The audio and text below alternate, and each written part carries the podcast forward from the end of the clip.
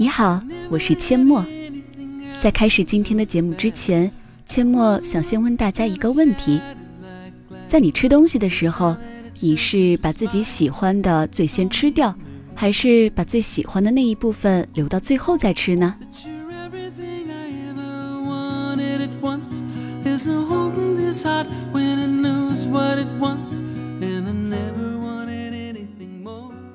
其实，从吃一盘菜就能看出两种人：一种人是先把最爱的挑出来吃掉；第二种，只有先吃掉不爱的，才能心安理得的享用自己爱的那一部分。前者是斗胆先甜再苦，而后者甘愿先苦后甜。我妈妈和我舅舅就是这明显的两种人。以前我问我妈。妈，你们小时候穷，会不会互相抢东西吃啊？你外公外婆会把东西分好，我俩各一半，但最后我还是会没得吃。为什么呢？你外公给我们俩每人一根香蕉，我总是舍不得吃，留着。你舅舅老是先吃掉他自己的，然后抢我的吃。那你也拿到就吃呗，我义愤填膺地说。不行，我当时是想留到看电影的时候吃。我妈那时候特别爱看电影，虽然穷，外公总是会定期给她钱买公共电影票。最后，我妈和我舅舅就过着两种截然不同的生活：一个操持维系家庭，一个放浪形骸人生。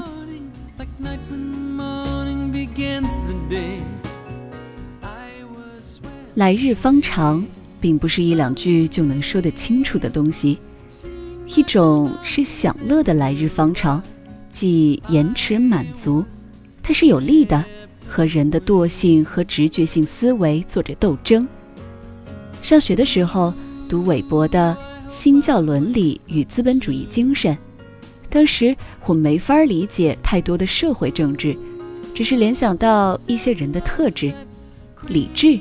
节制、苦修、忍耐、勤劳、进取、规划、责任。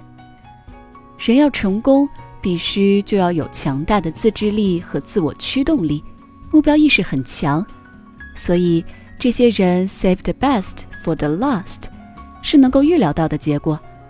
确实很有可能是 the best，哪怕有一定的风险。这种正能量，无论是哪个时代。都需要被鼓励和倡导，但是对大部分庸常的普通人来说，来日方长，很容易就变成了一种出于惯性的软弱和愚昧。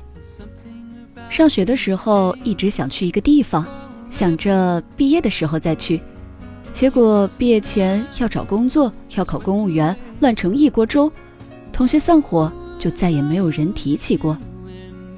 工作的时候呢，想弄点爱好，想着等我稳定了再说，等我有钱了再说。结果有钱了却没有了闲，爱好成为了最麻烦的事，不如睡大觉。买了昂贵的衣服，不舍得天天穿，挂在柜子里，结果硬是生生放到过时，不想再穿了。买了昂贵的水果，不舍得吃，放到冰箱里存着。结果渐渐变酸变硬，失去了味道。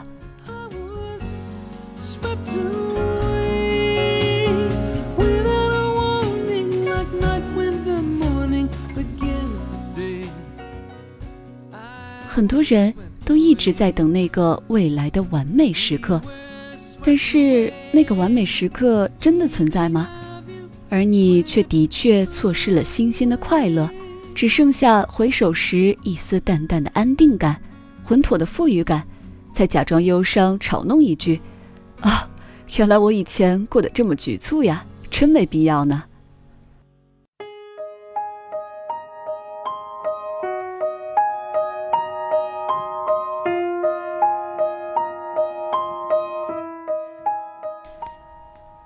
骨子里是胆小的。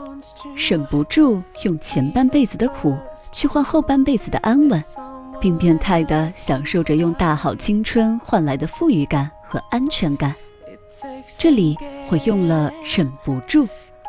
这是一群有点强迫症的早绿者，没法忍受生活被冒险遮住双眼，这会让规规矩矩的他们抓狂。从六岁上小学开始，就在为八十岁的日子忙活，这似乎是中国人骨子里的东西。为了读大学，努力功课，不许早恋，结果可能一毕业还被家里催促着嫁人。为了孩子，忍辱负重，不许离婚。为了给后代买房，省吃俭用，这些事情听起来是不是觉得特别熟悉呢？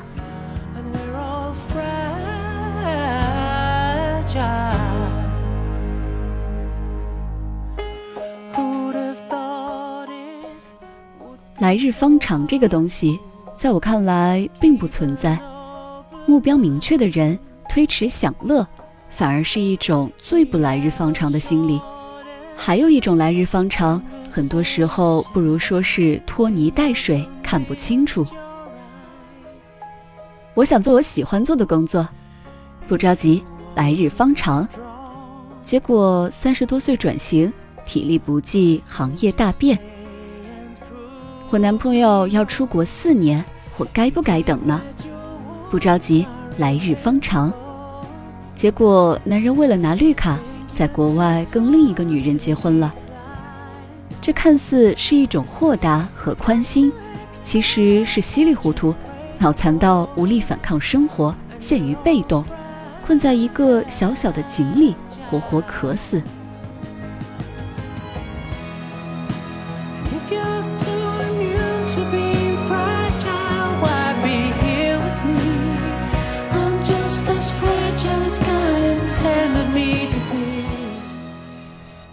像我妈小时候那种，把香蕉留到最美好的时刻享受，结果被人中途抢走，只能自认倒霉。在丛林社会里，你有你的小心思，人家也有人家的小算盘。来日方长，要么香蕉放坏了，要么被别人抢走。生性本分、老实的你，终于把已经捂出了黑点的香蕉带到电影院。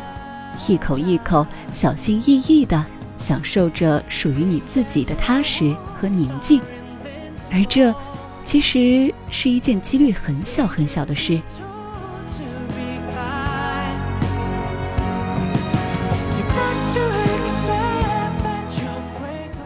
不知道听到这里的朋友们，你们最初的答案是什么？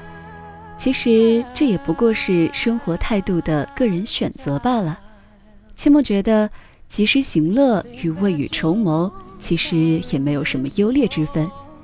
借用电视剧《欢乐颂》里学来的一个词儿，其实不论你选择什么，最重要的还是要拎得清。